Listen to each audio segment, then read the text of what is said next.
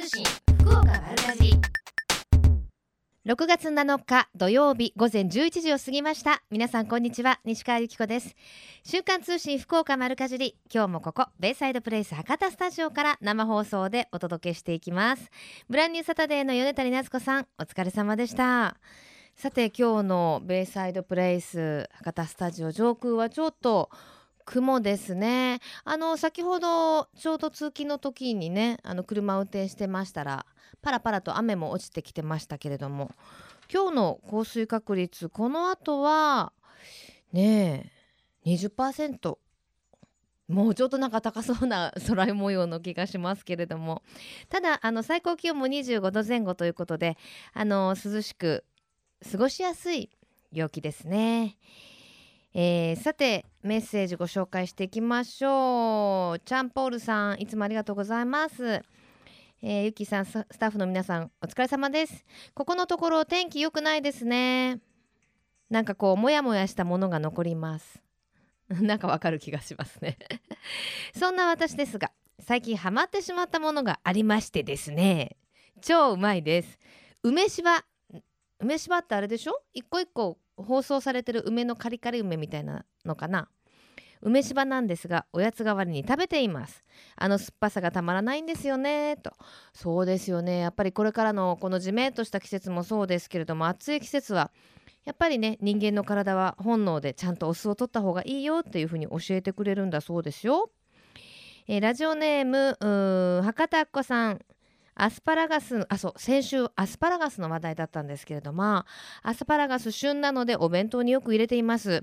売られている時は福岡県産としか書かれていないので博多万能ネギみたいにアスパラも博多アスパラガスって博多がつくんだ。ちゃんと表示して売ったらいいのになと思いましたと。まああのところによっては書いてるとこもあるのかもしれませんけれどもアスパラガス美味しいですよね、えー、ラジオネーム海さんは私はごまたっぷりの酢味噌であえて食べるのが好きですと。やっぱりお酢物ですね。あでも私アスパラガスを酢味噌で食べたことはあんまりないかもしれない。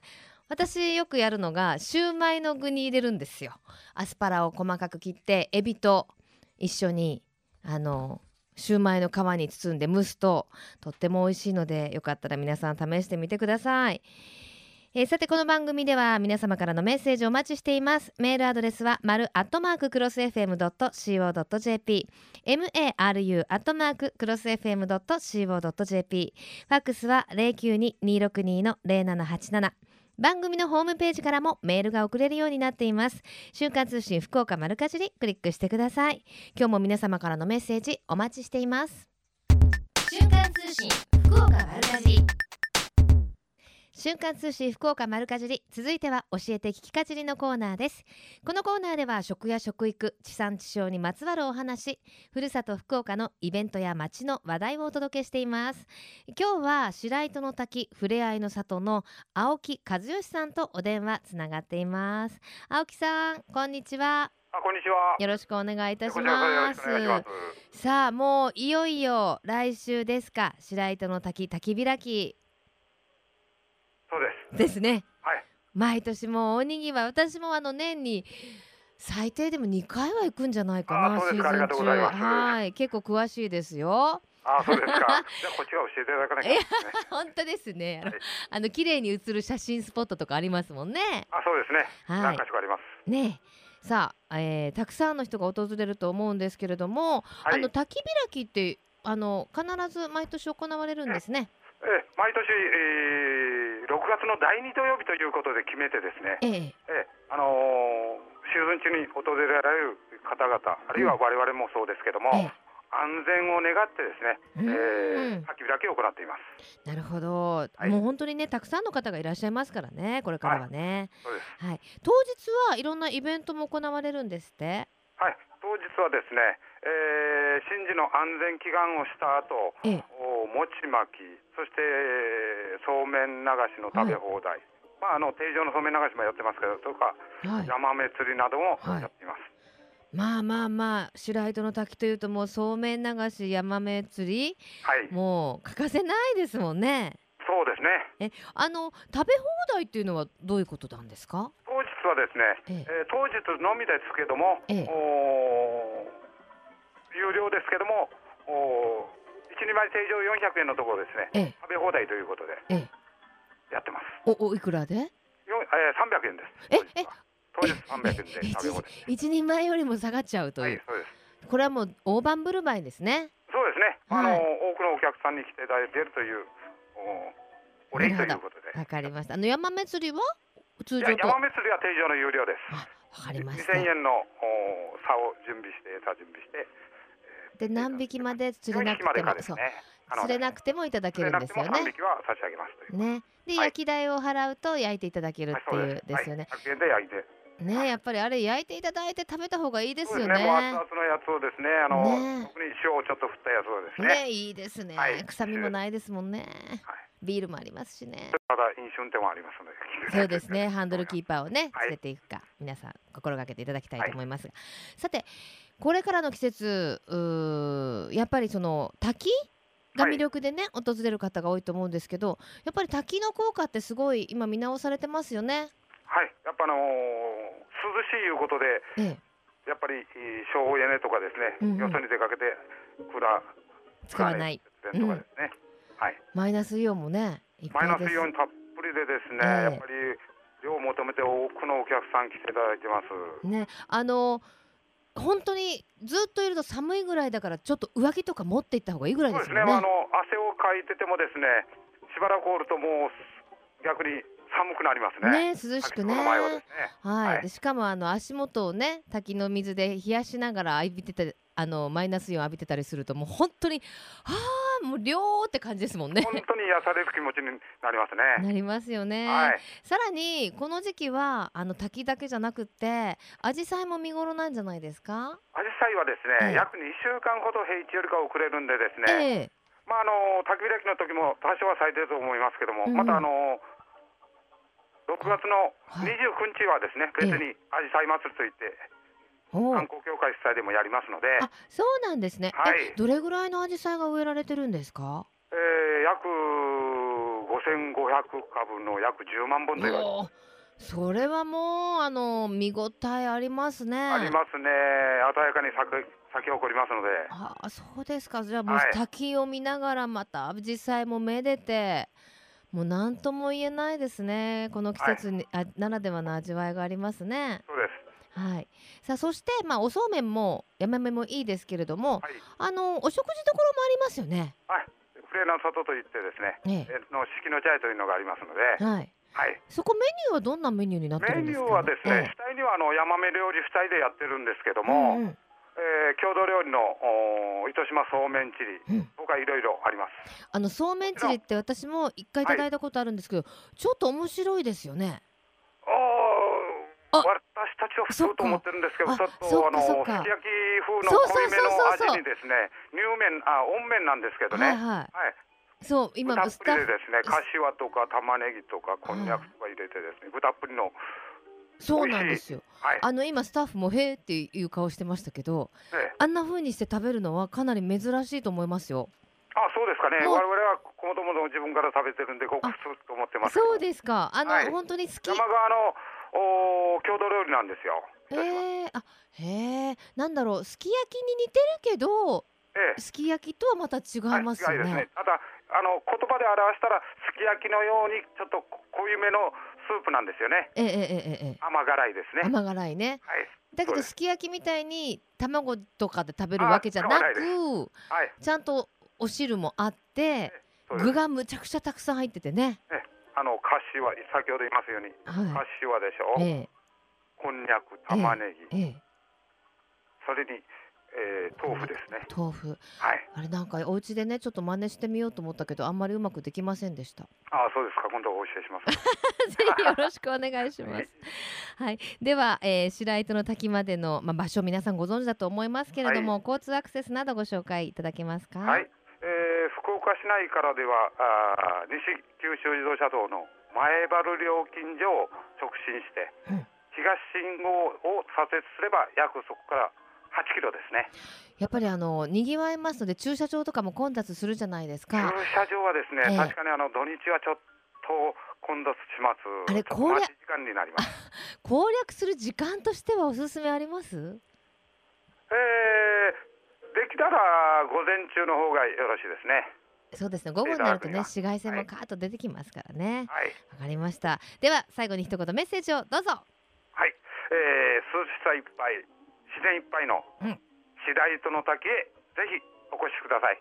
お待ちしてます。はい。ありがとうございました。えーどうも。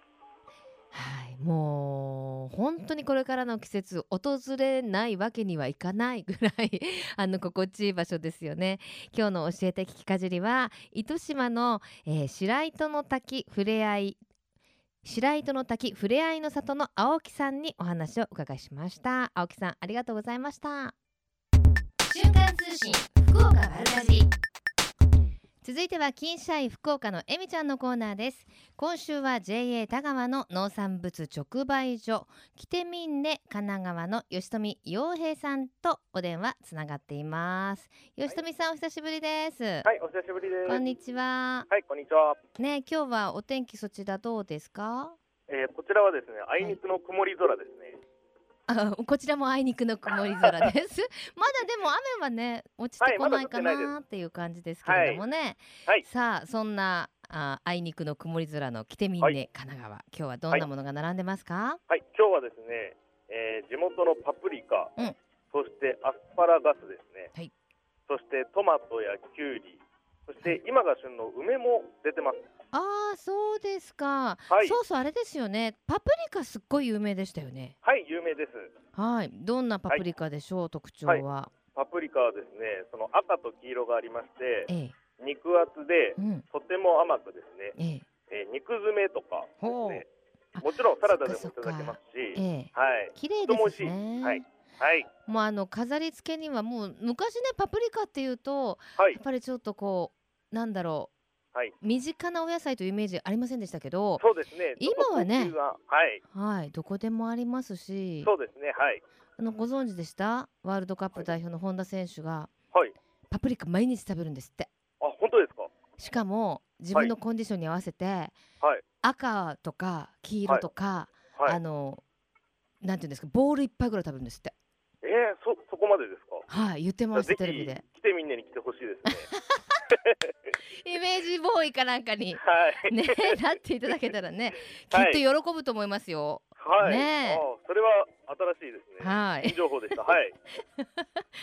ちょっと神奈川さんに関係ない話でしたけど、はい、はいパプリカ、それからトマト、キュウリ、アスパラガスとかもはい並んでるということですね。はいえーあと梅、梅ってどうですか、もう終わりかけですか、まだしばらくありそう。まだ、まだまだ今から出始めですね。今からですよね。はいわかりました。はい。えー、あの吉富さんのお宅では梅はいなんかつけたりするんですか？あ、はい。自分のお母さんがはい梅をつけます。はい。梅干しを。はい。梅干しをつけます。。そんなお母様方が作ったね、加工品も人気なんですもんね。はい。はい。一応ですね、こちらの、えー直売所ではですね、ええ地元女性部あゆみ工房さんっていうのがあるんですけど、うんうん。そちらがですね毎週木曜日に、えーコロッケをえ作って出してます。え。そのコロッケの中身がですね、はいはえーさっき紹介したアスパラですい。ね。ほそしてパプリカ。そして地元の神奈川牛を使っ。た、はい、コロッケになっております。え、あのすいません、そのコロッケのはい。すなんだろう、中心的な素材はじゃがいもですか？はいじゃがいもですポテトコロッケの中にはい。その神奈川牛とはい。パプリカとはい。アスパラです。アスパラ？はい。へえ、面白い。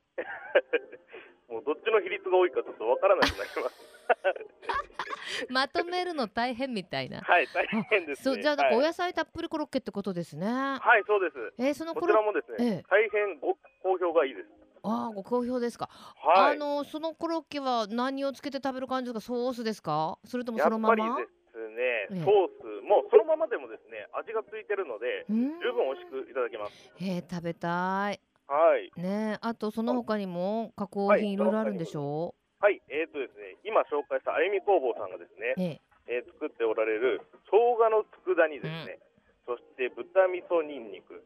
え豚味噌にんにく。はい。ええこちらはですね。ご飯にこう乗せて食べるのもいいし、うん。そのまま食べるのも大変美味しいです。ねえ生姜はいと佃煮美味しいですよねはい、美味しいです。もう箸が止まりません。足が止まりませんか？ご飯はい何杯でもいけちゃう系はい、ですね、何杯でもいけます。はないる。ほどさあそしてちょっと先になるんですけどイベントも予定されてると、そうですね。はいえーこちらですね、8月の11、12日、まあうんちょっとお盆になるんですけども、はいえー神奈川直売所の方で毎年恒例の盆の売り出しを行います。はい。おこちらがですね、はい。一応お花をメインとしてええ。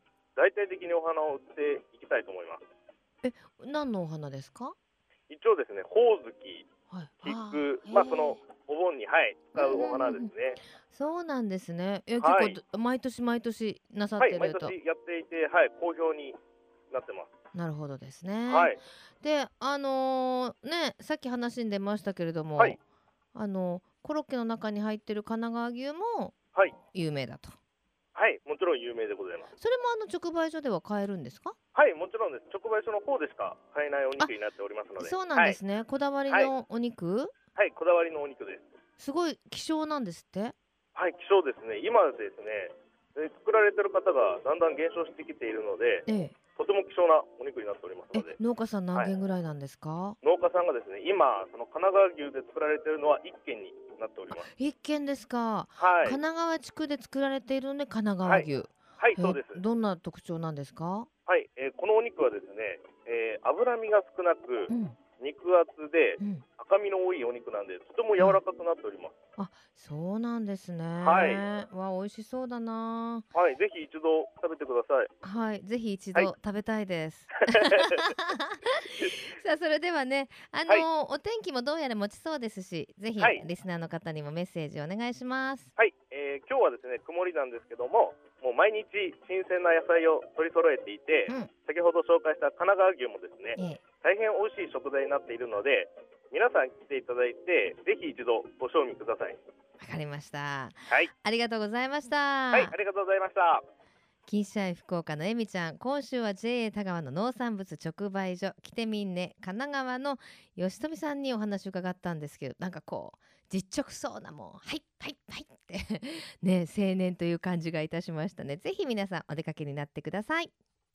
瞬間通信福岡丸かじり続いてはマルカジリネットワークのお時間です今日は福岡県食の安全地産地消課の増永あゆみさんにスタジオにお越しいただいています増永さんよろしくお願いいたしますよろしくお願いします。さて今日ご紹介していただくまあ試みというかねイベントというかはい。子供が作る福岡弁当の日というもののご紹介に来ていただいたんですけれども、はいこの子供が作る福岡弁当の日どういう取り組みでしょあのまず弁当の日っていうのがですね、うね今から13年前に香川県の小学校で当時の竹下和夫校長先生が始められたはい。子どもが自分でお弁当を作って学校に持ってくるという取り組みなんですけれども、その弁当をうん。作るにあたって、まあ、弁当の献立を決めることもはい買い出しもうん。その朝早起きして調理をすることも、うん。弁当箱に詰めることうも、ん。その最後の片付けまうん。で全て子どもがやるっていう取り組みなんです。えーこれ親は手伝っちゃいけないんではい。しょ、その親は手伝わないでっていうのがこの弁当の日の約束事となってます。ねえ私も子供いますけど。えこれこれ何年生の子ですか、まあ、それはもう学校によって様々なんですけれども、ええまあ、結構5年生とか6年生で取り組まれてるところもあったりとか、まあ、あと中学校でうん。取り組まれてる学校でもあったりとか、うん。まあ、その学校によっては様々ですね。そうなんですね、なんかドキドキ親からするしてもねドキドキしちゃいますけれども、はい。はいあのこの取り組みで子どもたちがどんなことを学びますか？はい。まずそのお弁当を作ることによって、その子どもたちは毎日ご飯を作ってくれるうん。親への感謝の気持ちを伝えたくなったりまたその失敗もたくさんあるでしょうから、その中で多くを学んだりですね、うん。その作り上げることで達成感を感じたり、でさらにはその自分で食事を作る技っていうのを身につけることができます。やっぱ親もこのいろいろ学びますねある意味。そうですね。やっぱりあの自分がやった方が早いとかですね、うん。包丁を持たせるのが怖いとか、まあ、ハラハラするその手を出したい気持ちをぐっとこらえて見守ることで、うんその子どもの自立に必要な我慢大人の我慢の大切さを知ることになりますね。へえこの活動結構もう広がってらっしゃるんですよね。そうですね。この全国的にかなり広まって多くの学校において実践されてます。うん、福岡県の実施状況って実際どうなんですか？はいえっと弁当の日のその取り組みを始める学校というのが、まあ、今徐々に増えておりまして、ええ。現在県内の小中学校300校以上で取り組まれてます。うーん。そうなんですね、はい、へえもう300校も取り組まれているということは、はい。あのー具体的にいろんなこうコース設定みたいのがされてるんですよね。はいまあ、あとの弁当の日って取り組みっていうのが先ほどお話しした通り、うん。その献立を考えるところから片付けるところまでがその一連の取り組みっていうふうにはされてはいるいるんですけれども、うんその本件においてはその各学校の実態に合わせてその段階的にコースを設定するっていうのでその取り組みやすいようにうん。工夫をしながらされている学校っていうのもあります。はい。でそのコースっていうのがどういうものかっていうのをちょっと具体的にご紹介しますと、うんまずその作ってくれた人に感謝の気持ちを伝えるという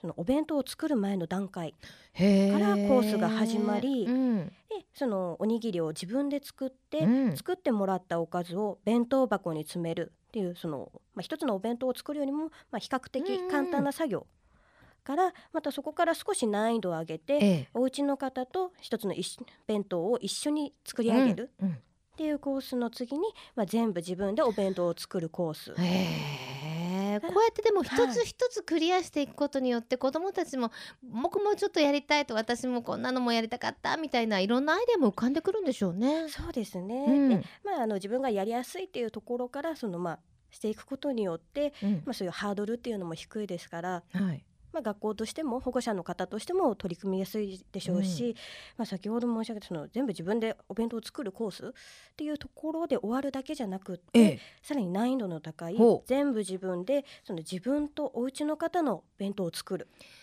そういうコースまである学校もあって、うんまあ、その取り組み2年目になる児童の中からはそのこの難易度の高いコースにチャレンジするっていうところも多いっていうところがちょっと驚きですね。そうなんですね、はいだって1個が2つになるだけで卵焼きいくつ焼くかとか変わってきますしねそうですね。量もね、はいあ多すぎたとか少なりなかったとかなっちゃいますもんそうですね。はいへえあの今その弁当の日実践日本一を目指してらっしゃる目指していると。はい、はい。ことであの子どもが作るその福岡弁当の日ということで目打ちましてうん。県内各地域の農林水産物を使ったり、うん。まあ、先ほどお話しした学校ごとでコースを設定するなどの特色を生かして、まあ、福岡県ならではの弁当の日っていうのを拡大を図っていきたいと考えております。うん。でまあ、県ではその弁当の日の食育効果の高さに注目して本年度から子どもが作る弁当の日拡大事業を始めまして、その保護者や学校関係者への啓発を通して弁当の日実践一日本一を目指していこうと考えております。うん食育っていうのがその子どもの頃からの取り組みが重要となっておりますのでこの子どもが作る福岡弁当の日の取り組みを通じて食の大切さを知るきっかけとなってほしいと思ってます。うーんまたそのお弁当を作る過程において、まあ、福岡県美味しい食材がたくさんありますのでそういった食材に触れることで地産地消の大切さを学ぶ場になってほしいとも思ってます。うん素晴らしい取り組みで、あの具体的にはどのような事業をこの後していくんですか？はい。まずあの今月ですね、6月29日日曜日14時から福岡市の舞鶴小中学校において子どもの暮らしと育ちシンポジウム食が育む心と体を開催します。食育の実践について全国的に著名な4名の先生をお招きしなぜ弁当の日を行うのか食育で子どもたちがどう変わっていくのかなどを弁当の日を中心とした子どもの食育活動の実践事例の報告やパネルディスカッションを行います。入場料は無料で、えー先着500人となっておりますので、うん。500人に達した時点で受付を終了いたします。はい。なので興味がある方はぜひぜひすぐにお申し込みください。はい。で詳細については福岡県のホームページに掲載しておりますはい。さらに？はい。それとあとこれは学校向けの取り組みになるんですけれどもあの子どもが作る福岡弁当の日講師派遣女性団体の募集を行っております弁当の日の実施については、まあ、お家でそのお弁当を作るということで特に保護者の方の理解というのが必要不可欠となっておりますので、県内の小中学校やその PTA が開催する食育関連の講演会や研修会への講師派遣の費用助成を行います。うん。でその女性対象となるのが今年の8月1日から来年の3月31日までに開催される、えー講演会研修会をはい。女性対象としておりまして、うん。その応募締め切りは今月6月30日が締め切りとなっております。うん、まあ興味を持っていただいた方ねどうやったらわからないという方、はい、ね保護者の方教員の方の理解を深めるためにということですよね。そうですね。はい。さあそして、えーその講師の方がすごいんですよね。はい、はい。あの8名の講師の先生方がいらっしゃるんですけれども、九州大学で大学生による一品持ち寄り弁当の日を実施されている佐藤剛志先生をはじめ花ちゃんの味噌汁の著者である安武慎吾先生など職域に精通した講師陣となっております。はい。まあこちらもその県のホームページに先生方のプロフィールを含めた詳細を掲載しておりますのでぜひご覧ください。うん。わかりました。福岡はい弁当の日に関するお問い合わせは福岡県農林水産部食の安全地産地消課までお願いします。ねぜひ皆さんの学校でもね皆さんのお子さんのね学校でもぜひい一つでも多くのところで試みしてほしいですね。ですね。はい。はい、では最後に一言メッセージをどうぞ。はい、えーあなたの学校でも福岡弁当の日を始めてみませんか？美味しいとありがとうがあふれる福岡県弁当の日実践日本一を目指しましょう。はい、マルカジュリネットワーク今日は福岡県食の安全地産地消課の増永さんにお話を伺いました。ありがとうございました。ありがとうございました。瞬間通信福岡丸かじりベイサイドプレイス博多スタジオから生放送でお届けしています。瞬間通信福岡丸かじり。福岡のゆかろうもんのコーナーです。この時間は毎週ゲストをお迎えいたしまして福岡県のブランド農林水産物をご紹介していきます。今週のゲストは福岡県夏季園芸連合会の川原洋二さんです川原さんよろしくお願いします、はい、よろしくどうぞ。もう1ヶ月経ったんですね。はいあっという間でしたねお越しくださいました。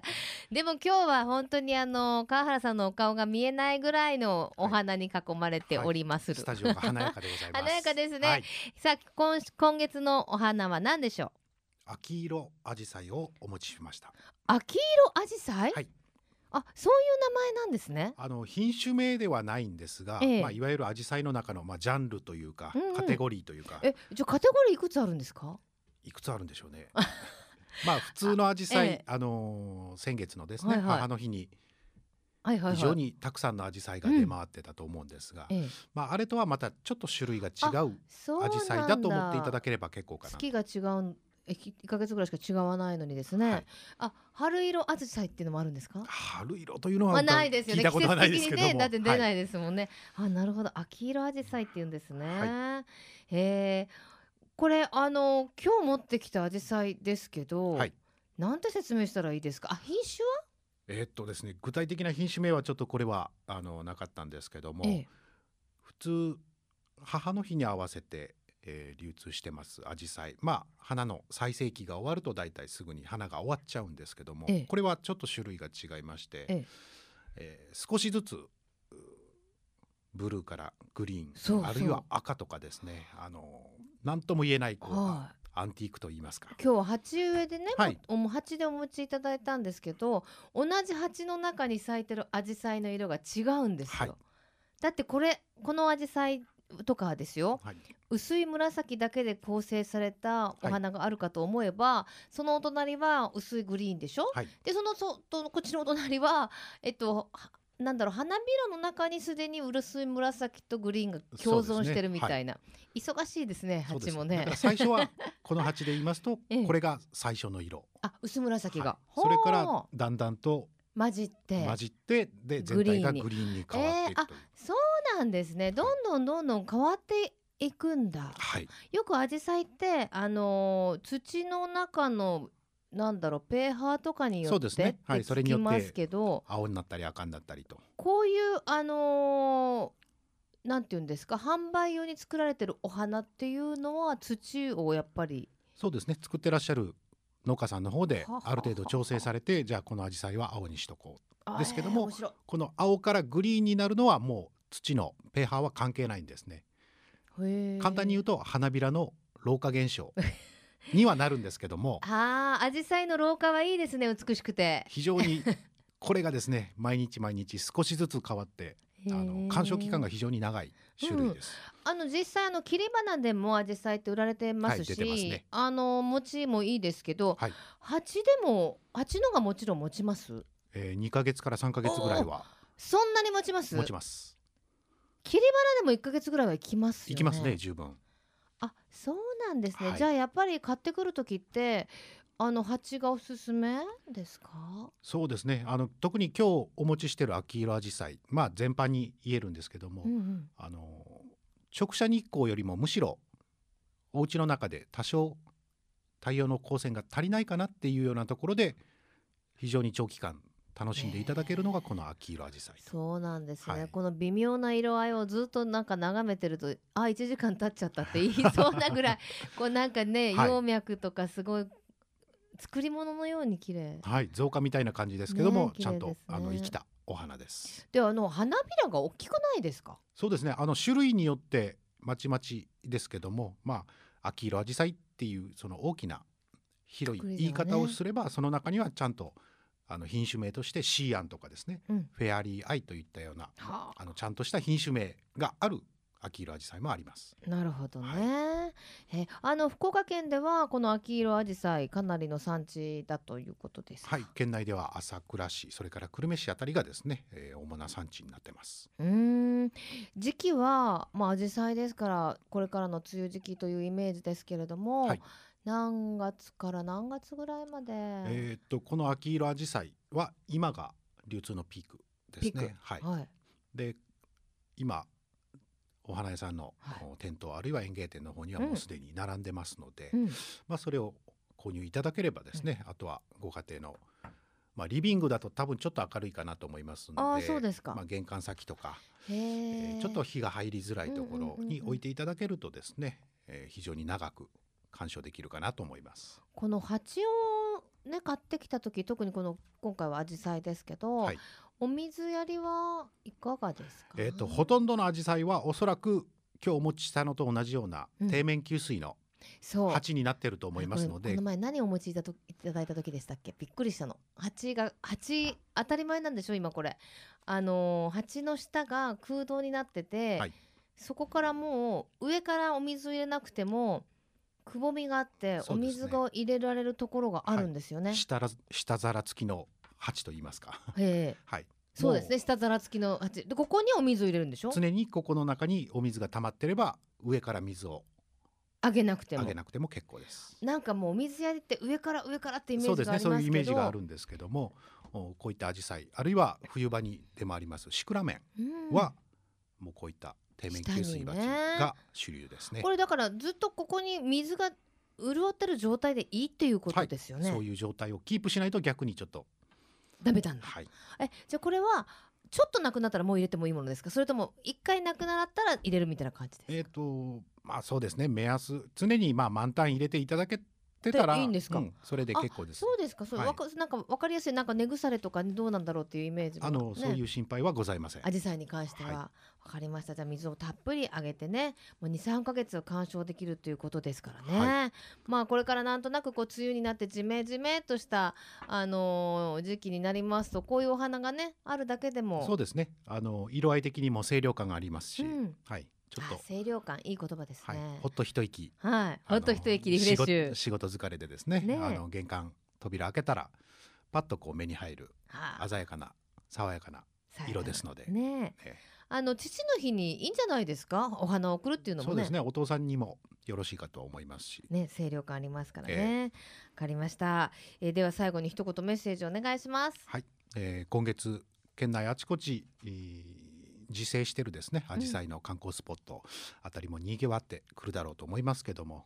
こういった家庭内でもですね、うん。えー楽しめるアジサイあの流通してますので、はい。ぜひあの販売店の方にですね、ええ。えー出向いていただいて自分の好みの色のやつをですね、えー見つけていただければと思います。本当にあのー一株一株アジサイは特になんかこう色の風合いって違いますもんね、はい、微妙に違いますねやっぱり。はい、だからもう本当お気に入りを見つけてね、ぜひご自宅に飾ってみてください。はい福岡のよかろうもん、この時間は福岡県柿園芸連合会の川原洋二さんにお越しいただきました。ありがとうございました。ありがとうございました。このコーナーは福岡県農林水産物ブランド化推進協議会の協力でお送りしました瞬間通信福岡丸かじり瞬間通信福岡丸かじり今月のプレゼントをご紹介しておきましょう、えー福岡県農林水産物ブランド化推進協議会からいただきました。来ました。福岡のぶどう巨峰。ぶどうの季節なんですね。美味しいですよね。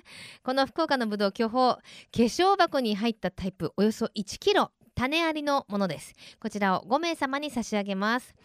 福岡県産の巨峰は甘さはもちろんですが果肉の締まり具合や果汁の多さ艶やかな、えー紫色をした大きな粒などどれをとっても最高クラスです。一粒頬張るとたっぷり溢れ出す果汁や芳醇な香りとともにしっかりとした甘さと爽やかな酸味を味わうことができますよ。プレゼントご希望の方は番組のホームページにあるプレゼント応募メッセージはこちらからというところからご応募してください。たくさんのご応募お待ちしています。また番組へのメッセージは今まで通りメールとファックスでお待ちしています。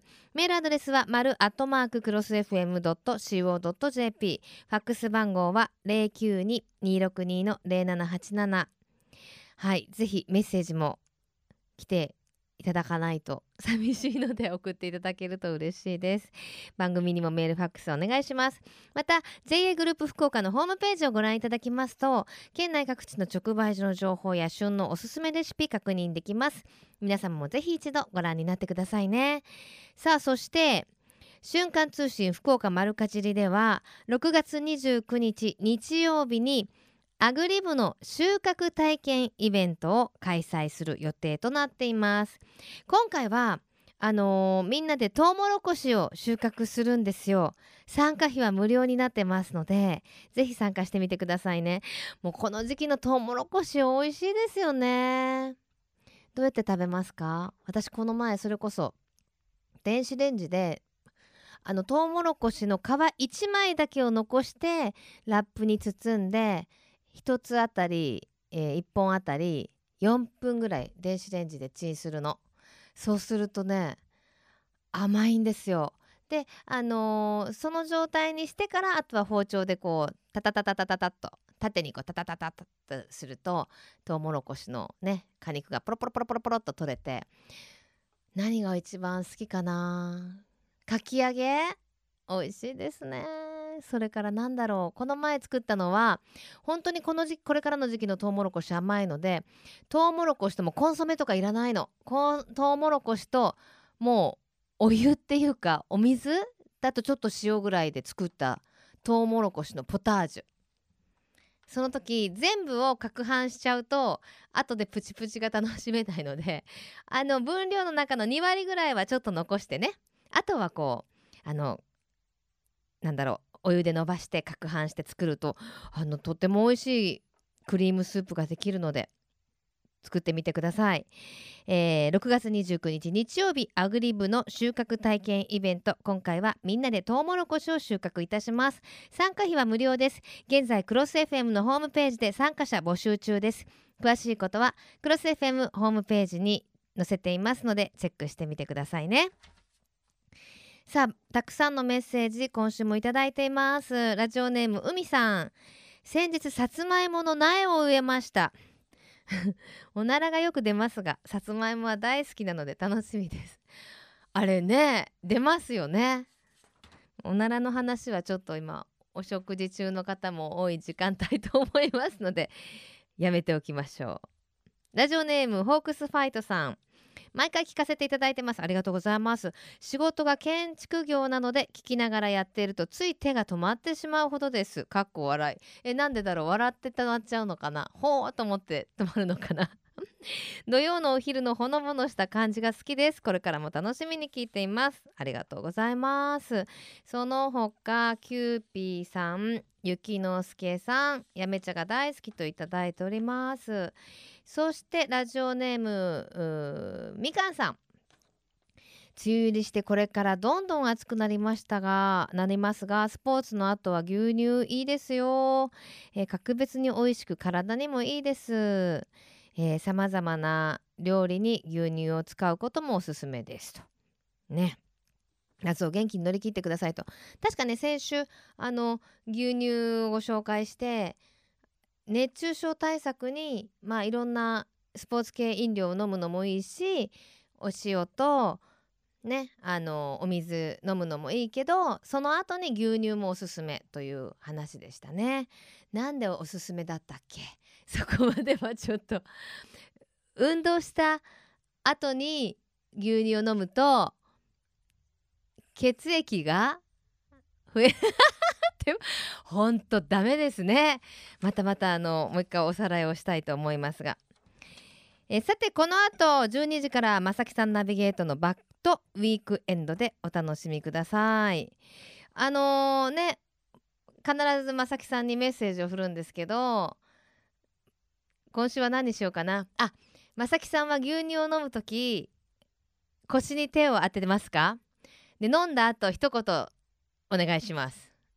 うまいとかこの一杯生きてるねとかなんか そういうのあのまさきテーブルに向かってこうやって何にしようかなって何回も何回も自分でダメ出しされるんですってちょっと裏情報によるとね。このハードル上げていいか分かりませんけれども。是非、えー、牛乳を飲んだ後の一言牛乳を手飲む時腰に手を当てて飲むか、まあ、どうでもいいことですけど教えてもらえたらなと思います。就活通信福岡丸かじり来週もどうぞお楽しみに。ここまでのお相手は私西川由紀子でした。それではまた来週。さようなら。この番組は JA グループ福岡の提供でお送りしました。